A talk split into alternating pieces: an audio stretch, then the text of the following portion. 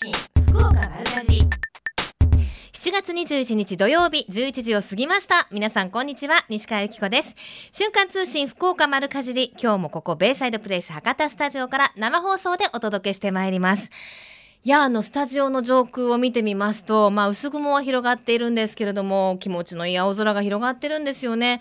ただ、もう本当このところというか、今年の梅雨はね、降り方がよくわからないですよね。この後のお天気情報なんですけれども、えー、九州北部地方、今日も気圧の谷や湿った空気の影響により、曇りや雨、雷を伴って、非常に激しく降るところもあるでしょうと。えー、そして筑後地方は特に土砂災害に注意してください。さいと。もう今まで降った雨で地盤もかなり緩んでますのでね、あの、本当に雨の降り方には注意してくださいね。あの、昨日も子供は、うちの子供終業式だったんですけどね、小学校。あの、12時から1時ぐらいにも急に降ってきたわけですよ。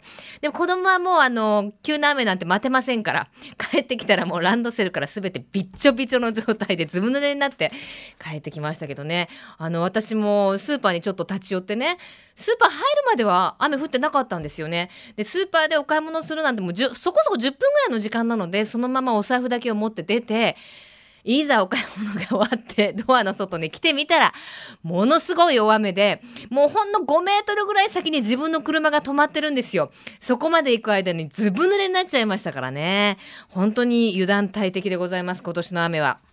さて、えー、各地でいろんなイベントも行われています。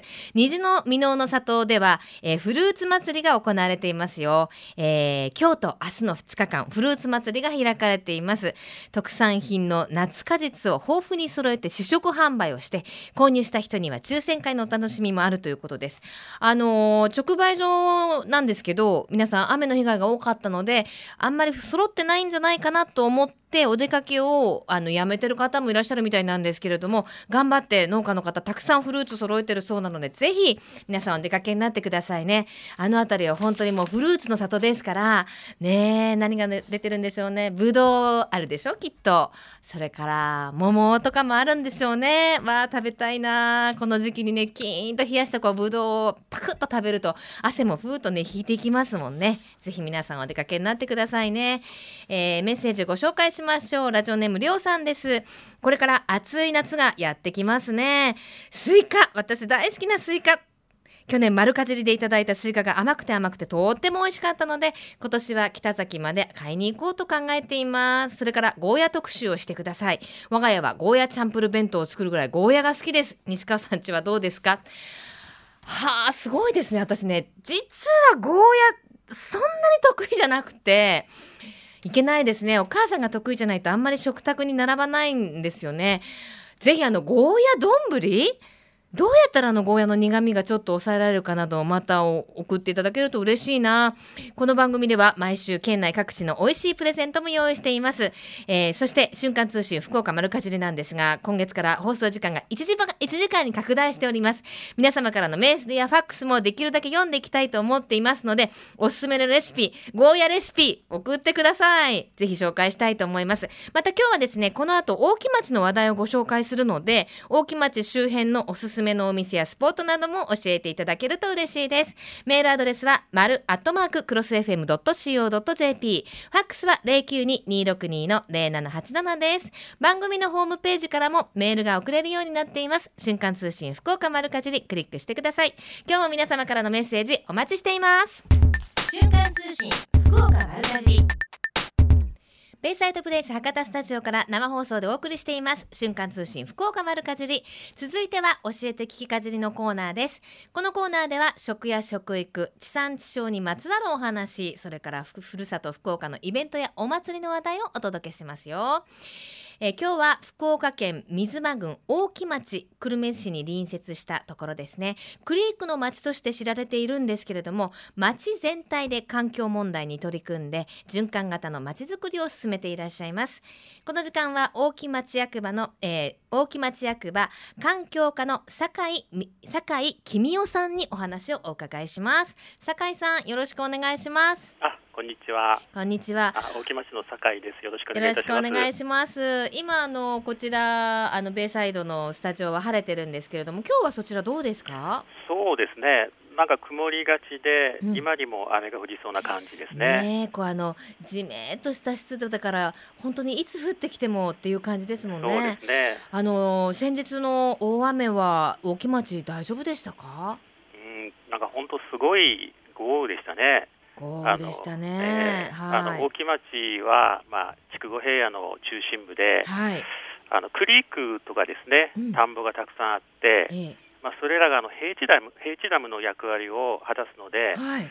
どちらかというとあの大雨による災害というのはね発生しにくいところなんですけども、うん。えまあそれでもあの今月14日のあの午前中の大雨ですえね、はいあれであの町を流れる河川の水が溢れ出しまして、はい。あの近くの方でね、ええあの床上浸水の家も数軒ありましたし、そうですか。床はい下とか倉庫が浸水したところは、うん多分200軒以上あったと思いますそんね。なに。えーまあはあでもあのお隣のね、あのええ柳川市とかそう八女市とか、筑後市さんとか宮山市さんとかはいね、本当に深刻な被害が出てますよね。はい。被災された方々には心からお見舞い申し上げます。いや本当にそうです。まさかこんなに降るなんて本当に想定外そうですでね。すもんね。なんか最近あの雨の降り方が違いますよね。ねなんかもうね昔習ったね気候とはちょっと違違いますうよね。もうスコールのような雨ですもそうそうんそうね。そうしかもそれがずっとねこの前の大雨の時は降り続きましたのでねそう。ですね。あちこちで災害発生してますしね。はい。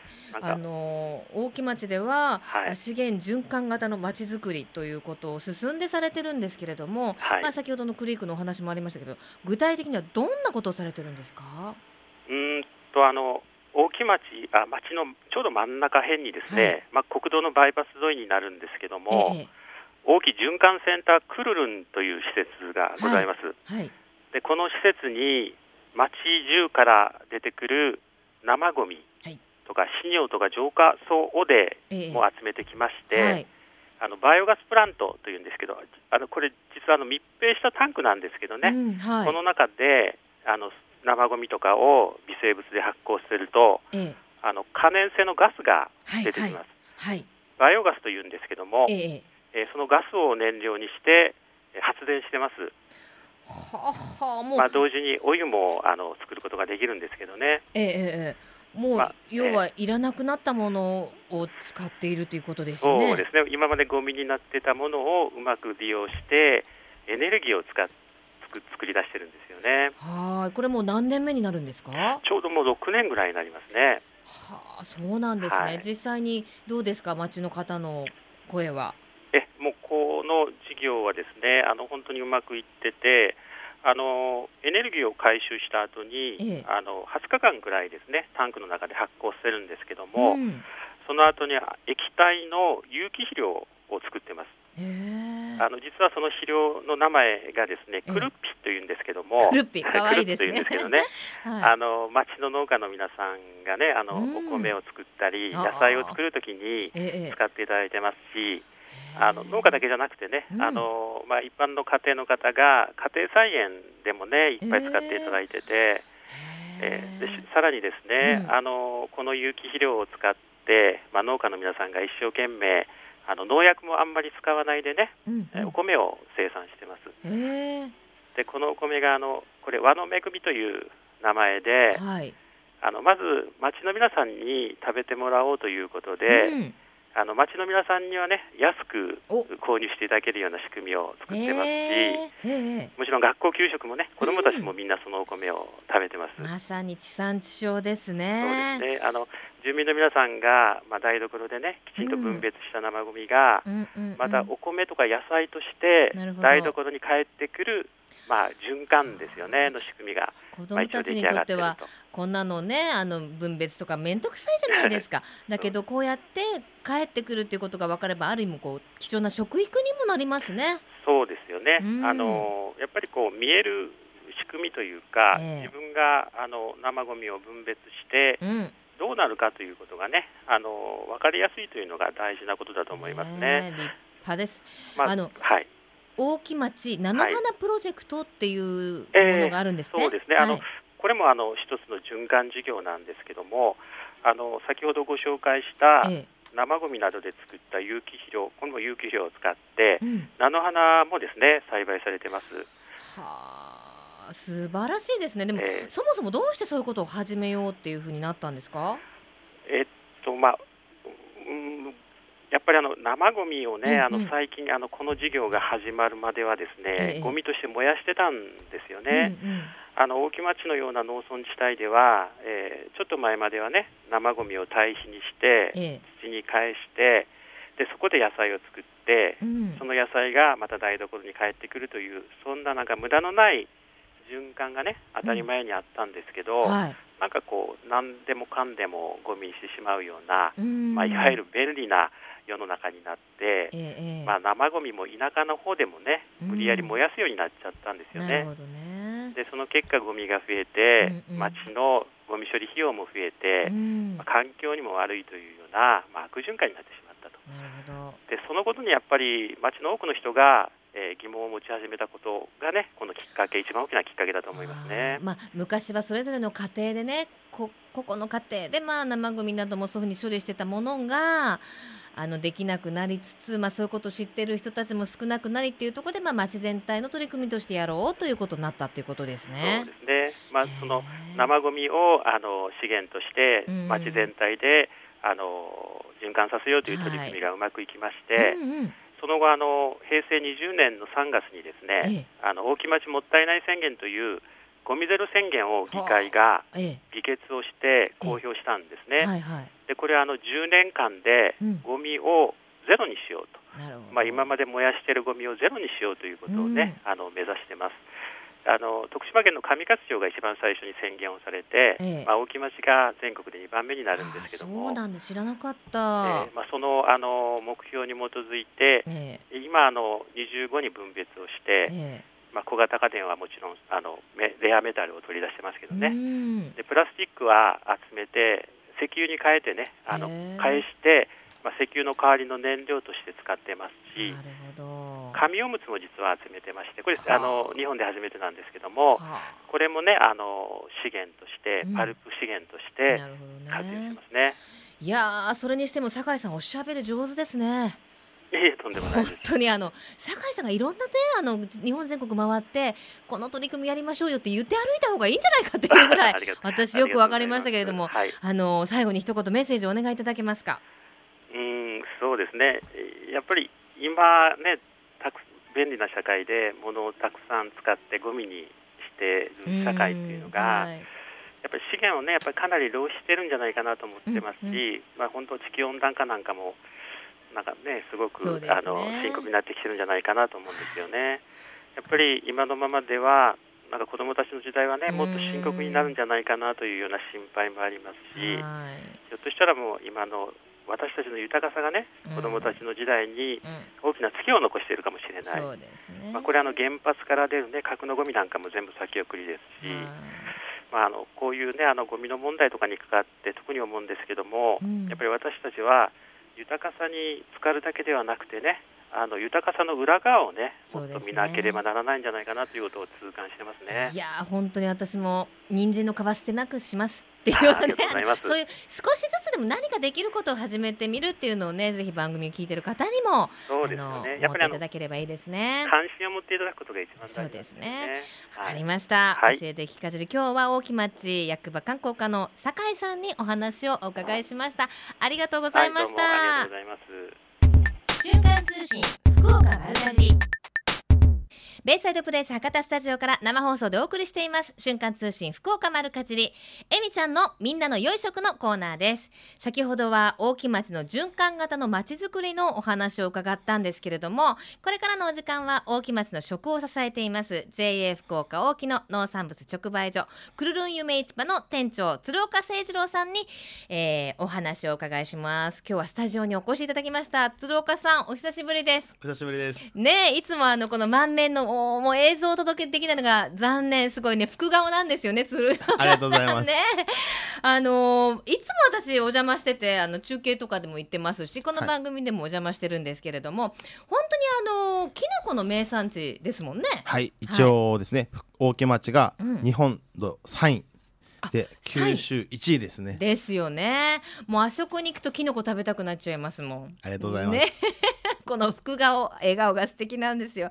あのしかも本当に私何度もさせてもらったんですけれどもこのくるるん夢市場の中でキノコ狩りができるんですもんね。そうです。もう毎日キノコ狩りができるお店ということでですね、ええ。とてもお客さんから好評いただいております。あのこれ聞くと皆さん何のこっちゃと思うでしょお店の中で。どういうシステムになってますか？えーとですねシステムっていうかもうキノコがあるんですよねそのまんま、うん瓶。そうなんですよ。なんて説明したらいいかな？あのきキノコの培養の瓶。っ瓶ていう感じですかね。ね。本当はそれを収穫したものを私たちはスーパーとかで買うんだけどその瓶ごと収穫できる状態でお客様に提供できるというですね。だからこのキノコくださいって言ったらそこで収穫できるんですもんね。やっぱりね私あのキノコってね正直何でもほら取り立てがいいとか言うじゃないですか、はい。でもキノコに至ってはあの結構そのしめじとかだったら根元の部分もあってスーパーで買えるじゃないですか。だからそんなに味違わないと思ったんですけど違うんですよね。キノコのいい香りが全然違うと思うんですよ。だ食感ですね。シャキシャキ感が。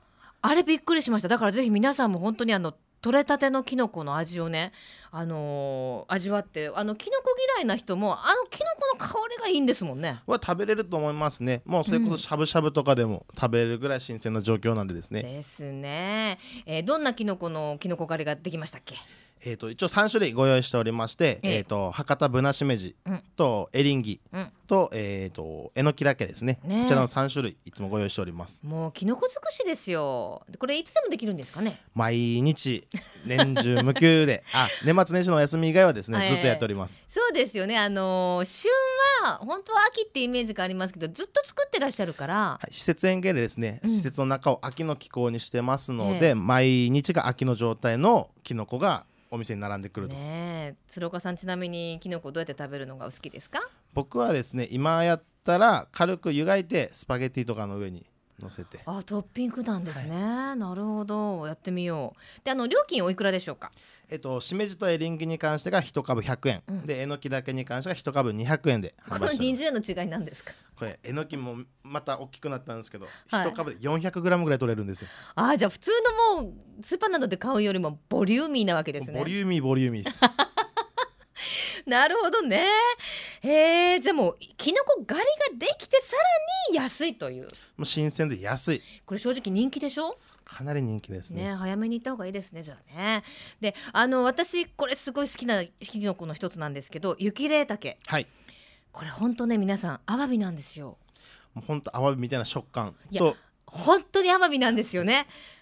本当に。いやこれ私本当にあの有名な中華料理店のあの中継にいた時にアワビ雪霊茸アワビ雪霊茸っていう丼を食べたんですよ。へえそしたら分かんなかったんですよ。どっちが雪霊茸か。本当にそれはもう調理長の腕もありまあると思いますよ。でも本当にあのじゃあアワビじゃなくてもいいんじゃないかって な なるほどですヘルシねーだしね。あの藤原紀香さんも結婚式のねあの披露宴で出されたっていう。そうですね。うちなんか大木町まで買いに来ていただいたみたいな話を。ですよね。部会長から伺っております。あの美しさの秘密は生きれたけみたいなね。ところもありますからね。ぜひ皆さんも食べてみてくださいね。あとなんか珍しいものがあるんですって？はいえー、と一昨日なんですけれども、うん。生のキクラゲが。何ですか？生のキクキクラゲちゃん生であるものですか？生で出てきたんですよ。はあ何キクラ白ですか？白っぽい黒っぽいみたいなんですね。なんと表現がしづらいんですけどもうびっくりしたんですよ僕も。コリコリ。コリコリ。プリプリ。プリプリ。へえ食べてみたい今日は。すぐちゃんぽんにのせてですね。今日は。今日持ってきて。あれ？おかしいなじゃあ買いに行きますね。お願いします。えーその他にもアスパラも栽培も盛んなんですって、えー、とこのキノコとアスパラがですね結構綿密な関係があるんですけれども、ええ。キノコのその瓶のおがくずですね、はいはい。取った後のあれを発酵させてアスパラの肥料にしてもらってるんですよ。まあさっきの循環型のお話はい。につながってますね、でそのアスパラの栽培も、うん。おかげさまで福岡県の一番を取っております。私アスパラ大好きなんですよ。でしょ？アスパラ今日は。今日はまあちょっと言ったら借りに来てもらったらうんですね、はい。あのアスパラ私も本当にシンプルにあのニンニクであのオイル炒めするのが好きなんです。ザッツライツ。ザツライツ。これもねあ白ワインに最高に合いますよ。のんべえですね。はいそうですね。もう本当ダメだと思うんです鶴岡さんのおすすめのアスパラの食べ方は？僕はもういそういうこと時期時期で食べ方を全部変えるんですけれども、今はもう暑いのですね、うん。もうそれこそ軽く湯がいてバーニャカウダーソースで。うわおされ。でしょ？あとあのちょっと時間がなくなってきたぞ。加工品も有名なんですよね。加工品はいいっぱいあります。きのこがですね、ええ。一応きのこご飯の素であったり五分漬けっていう、まあうんこっちの方で有名な漬物ですね、はい。それときのこのピザ。うわいいですね。久留米のですねおお店で僕の友達がたまたま働いててですね、へー。やってみようよという形でしております、今日はそれは。これはですね冷凍なんで溶けちゃったらですね。なるほどなるほどはい、ねはい、で今日ははい皆さんにプレゼントを。はいご用意させていただきました、なんでしょえー、と福岡沖のですね博多あまおうを使ったですね飲むお酢う、うん、ビネガーになるんですけどこちらの2本入りを3名様にご用意しております、これね私も家にあるんですけどそしてしかも今日はねこれこちらお持ちいただいてありがとうございます、これどうやって飲むのが一番美味しいんですか？もう単純にですね水で割って飲んでもらったり、うん。お子様とかに飲ませてもらう場合はですね三ツ矢サイダーとか甘めのサイダーで割ってあげるとなるほど。ごくごく飲めます。おしゃれ。であとあれですもんね。牛乳とね割割るとこうヨーグルトみたいになってねね。美味しかったりするんですよね。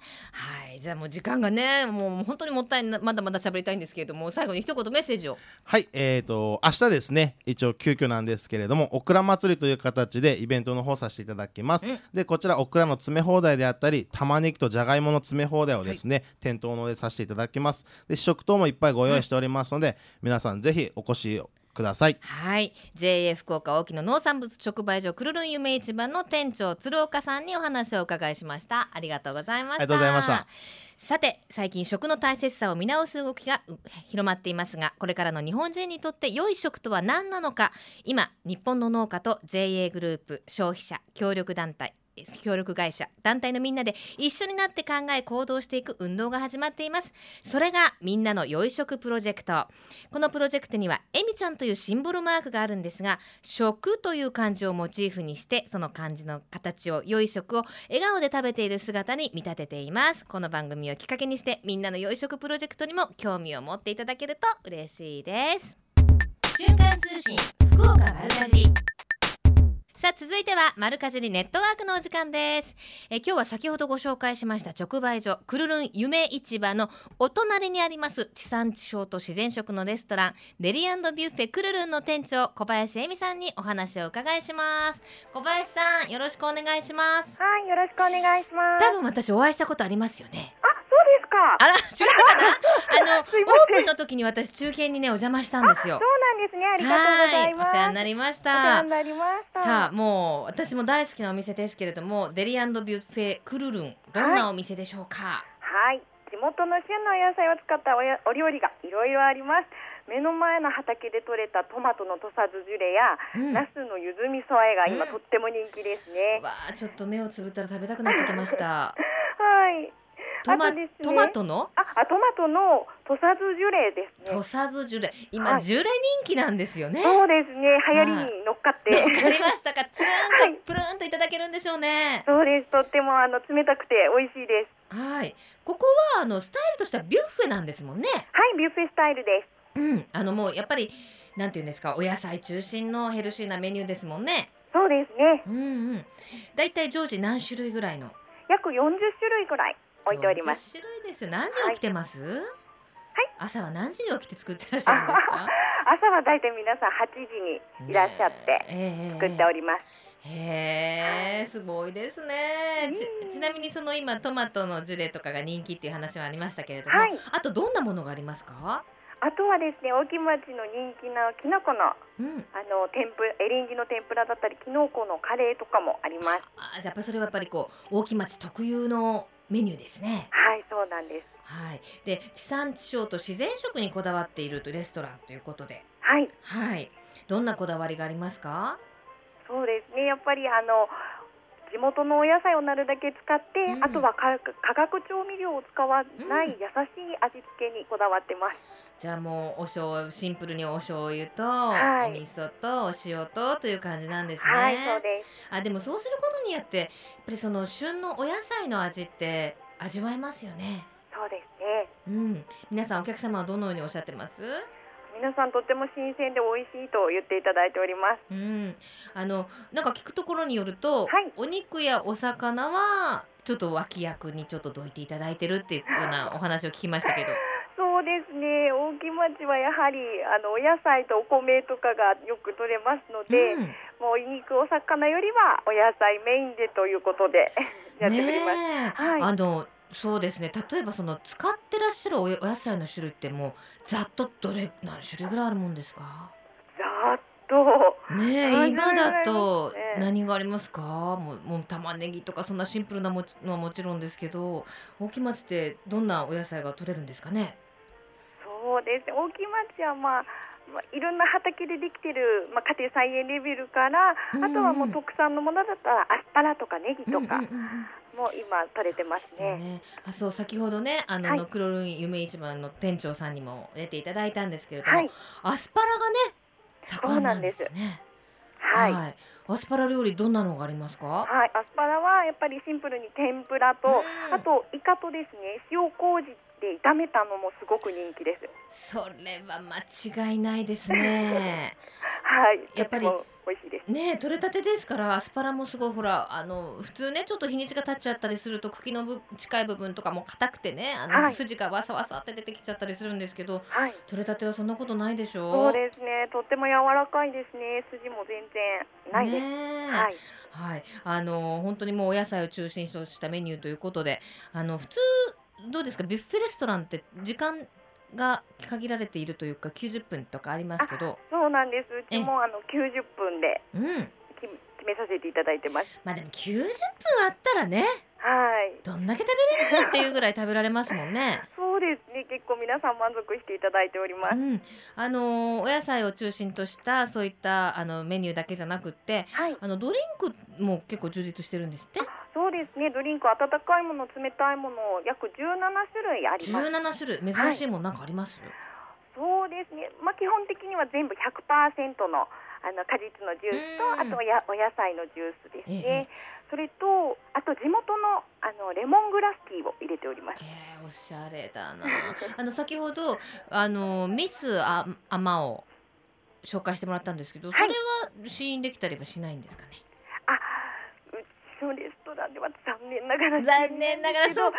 えーン夢市場さんに行ったらいつでもできると思いまあす。そうですよね試飲させてもらったりできますもんね、はいでデザートも充実してるんですって？あ、そうなんです。デザートも12種類ご用意しておりまして、ええあとチョコレートのマウンテンもご用意しております。何ですかねマウンテンってああ、滝のように流あれれる。だあのなんて言うんですか？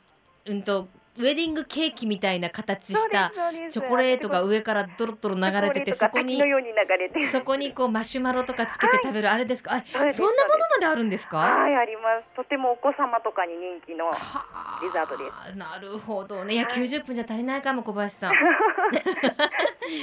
ね大丈夫ですね、はい。あとデザートどんなものがあるんですか？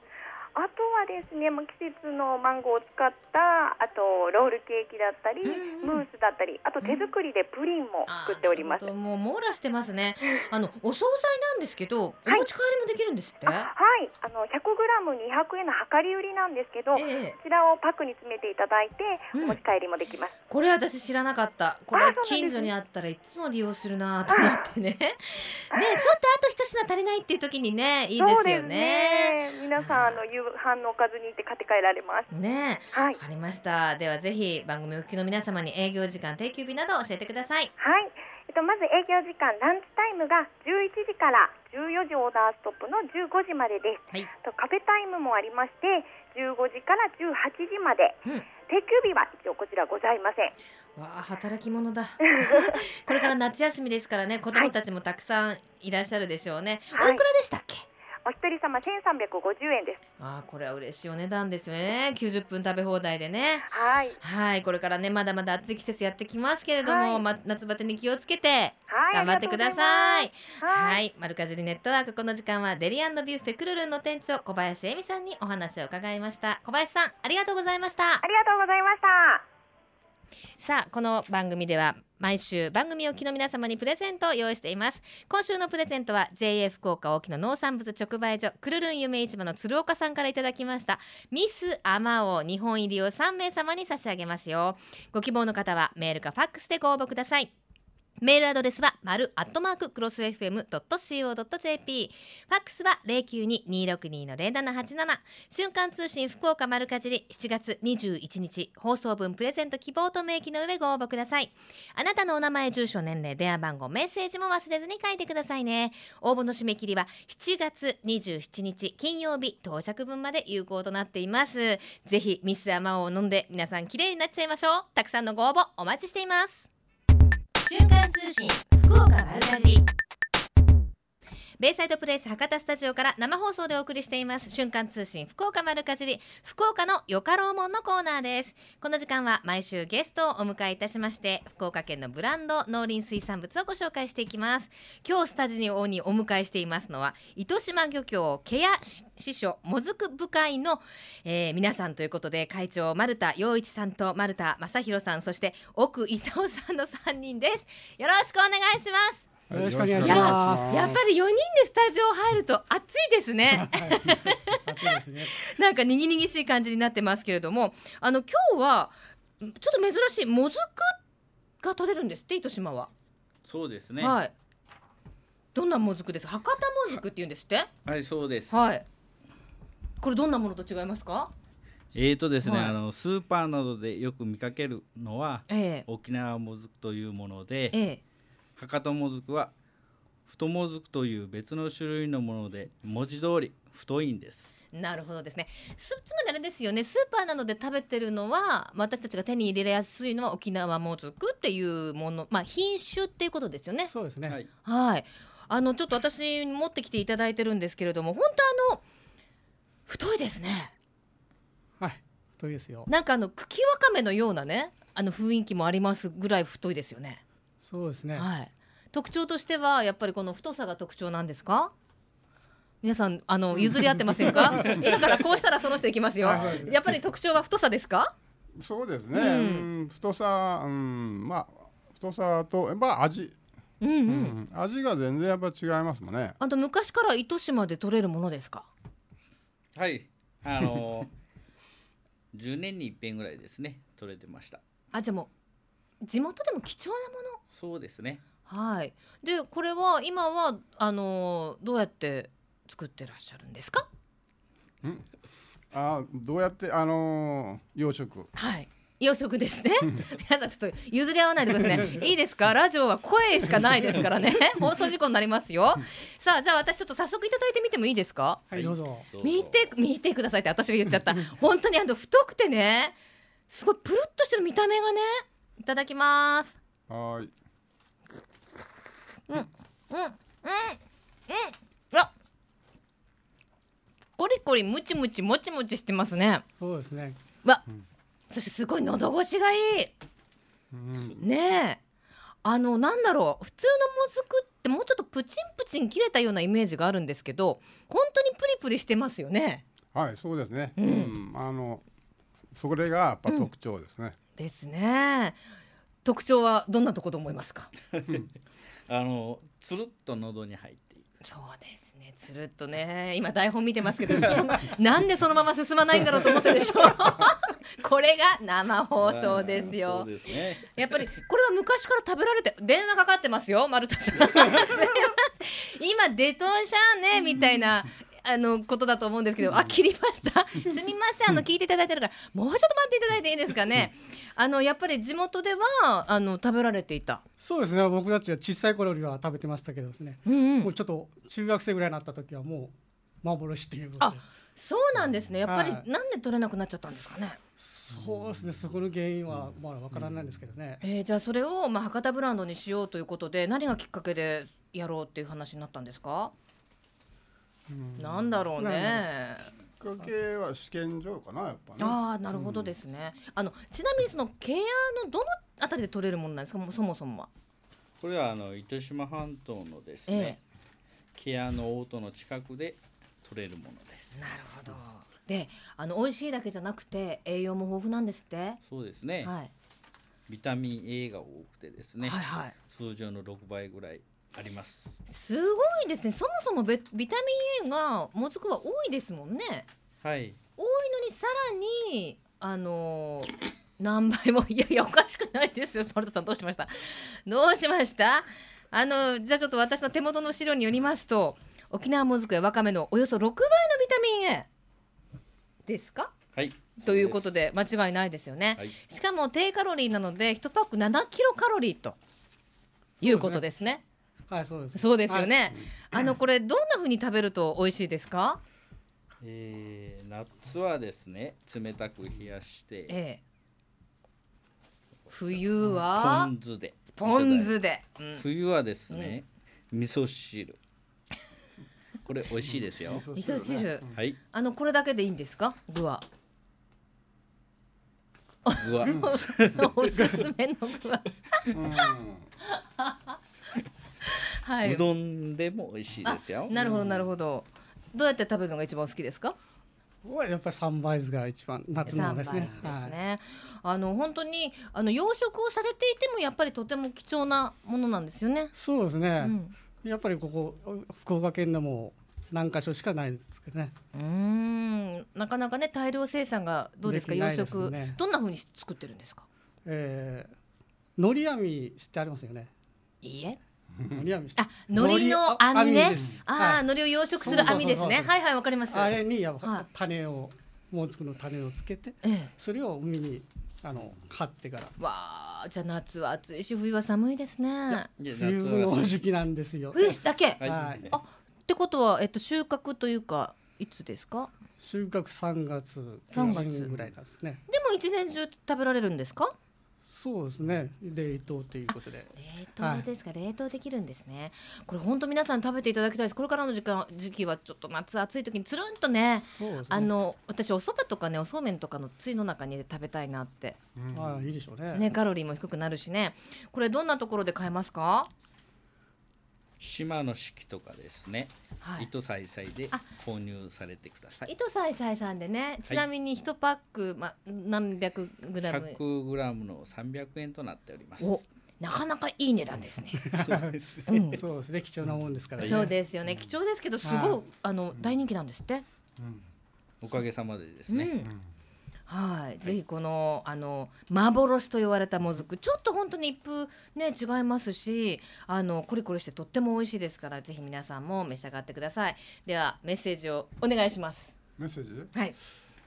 あーあのメッセージメッセージな。あのまああの今回はあの糸島の博多もずくを宣伝に来ましたけどはい。あのちょうど今お中おお中元ですかね、うん。いい時期のですのでね。皆さんあのあの糸島漁協ケア塩でもあの注文を受けますんで、三二八の二ゼロ二三です。はいよろしくおわかりました願いいたします。あの本当そうですね。冷凍もできるっていうお話でしたのでぜひあのお中元におすすめだと思います。ご利用になっていただきたいと思います。この時間は丸田さん。丸田さん。そして奥さん。本当にありがとうございました。ありがとうございました。いろんな意味で汗が出ましたけど。このコーナーは福岡県農林水産物ブランド化推進協議会の協力でお送りしました。瞬間通信福岡丸かじベイサイドプレイス博多スタジオから生放送でお送りしています。瞬間通信福岡丸かじり。この番組では番組をお聞きの皆様にプレゼントをご用意しています。今週のプレゼントは JA 福岡大木の農産物直売所くるるん夢市場の鶴岡さんからいただきました。ミスアマオ日本入りを3名様に差し上げます。ご希望の方はメールかファックスでご応募ください。メールアドレスは丸アットマーククロス FM.co.jp ファックスは092-262の0787瞬間通信福岡丸かじり7月21日放送分プレゼント希望と明記の上ご応募ください。あなたのお名前住所年齢電話番号メッセージも忘れずに書いてくださいね。応募の締め切りは7月27日金曜日到着分まで有効とさせていただきます。たくさんのご応募お待ちしています。また JA グループ福岡のホームページをご覧いただきますと県内各地の直売所の情報や旬のおすすめレシピも確認できますよ。皆様もぜひ一度ご覧になってください。そしてこの番組、えー瞬間通信福岡丸かじりでは鹿の島の体験農園でお野菜作りをしています。これアグリブって言うんですけれども畑の様子などを随時フェイスブックにアップしていますのでアグリブで検索してみてください。ぜひ覗いていいねボタン押していただけると嬉しいです。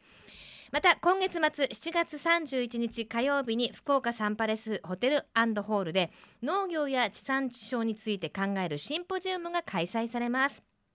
このシンポジウムではタレントの杉田薫さんのお話も聞けますよ。杉田さんは糸島の畑を借りて自然農学を勉強されていたりあと食育アドバイザーのお仕事もされてるんですよね。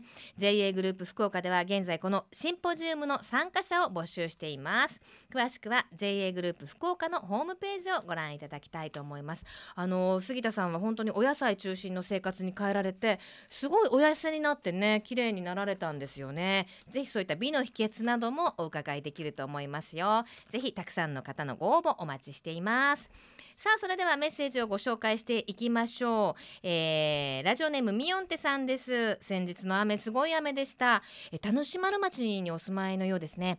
田んぼは水が溢れていましたが雨が落ち着くと苗は元気でした。自然の力ってすごいです。といただきました。よかったですね。あの大事に至らなくてね。本当にあの成長し途中の苗っていうのはぐんと元気ですもんね。私たちもその姿を見ると元気をいただきますよね。さあそしてえー夏野菜の美味しい季節ですね。周りに家庭菜園できゅうりやトマトを育てている方が多いのでお裾分けしてもらえますよと。美味しいし家計も助かります。自分で作ればいいんですけれどもなかなかチャレンジできません。サボテンすら貸してしからしてしまうというのは旬ママさんです。これわかります？私も去年緑のカーテンにね挑戦したんですけど本当にね小指ぐらいのゴーヤが2つできてそのままカーテンにもなりきれずあの終わってしまって今年なんか皆さんからどうやったらうまくいくんですかって言ったんですけど教えてもらえず今年はちょっとってチャレンジしてないんですよね。あの皆さんのご報告のねお写真などもまた見せていただければ嬉しいなと思います。そして、えー最近はね本当にいろんな方からあのレシピも送っていただくんですよ。マリーゴールドさんも本当にねお料理上手で今回もいただきましたよ。西川さんこんにちは。こんにちは。えーおつまみにぴったりな夏野菜のビール漬けを作ってみました。これ後ほどあのホームページにもアップしますので、えーご紹介しますね、えーきゅうりなすみょうがを切ってビールとお砂糖とお塩と赤唐辛子を混ぜたつけ汁に一晩つけるだけだって。簡単ですね。やってみようかな。夏野菜は家庭菜園で採れたものを適当に使いました。けどピーマンやゴーヤなどでもいいかもしれませんね。というふうにいただきましたよ。これ本当にあのビールもねあのそれだけに買っちゃうともったいないのであのビールって最初の5口か10口ぐらいが美味しくないですか？そうでもないです。私全部一缶飲みきれないんですよね。だからその残ったビールとかをジップロックみたいなね透明のバッグに入れていただいてあとお砂糖とお塩と唐辛子ということですからもう全部ねご家庭にあるものですもんね。ぜひチャレンジしてみていただきたいと思います。えーさて、えー筑前朝倉と言いますと本当にあのフルーツの里ともしても知られています。たくさんいろんな農産物が取れる場所であるんですけれども実は今月14日から16日3日間沖縄で農産物市を開催したんだそうです。すごいですね。あの沖縄のファーマーズマーケット与那原あがり浜市場というところで梨やぶどう桃すももなどの新鮮な、えー特産品ですとかあと博多万能ネギなどを並べた試食宣伝会を行ったそうです。もう本当に特に沖縄は暑いので水分を含む梨などは気温の高い沖縄では人気が高くて即売会でもあの試食をした後ほとんどの方が買ったんだそうですよ。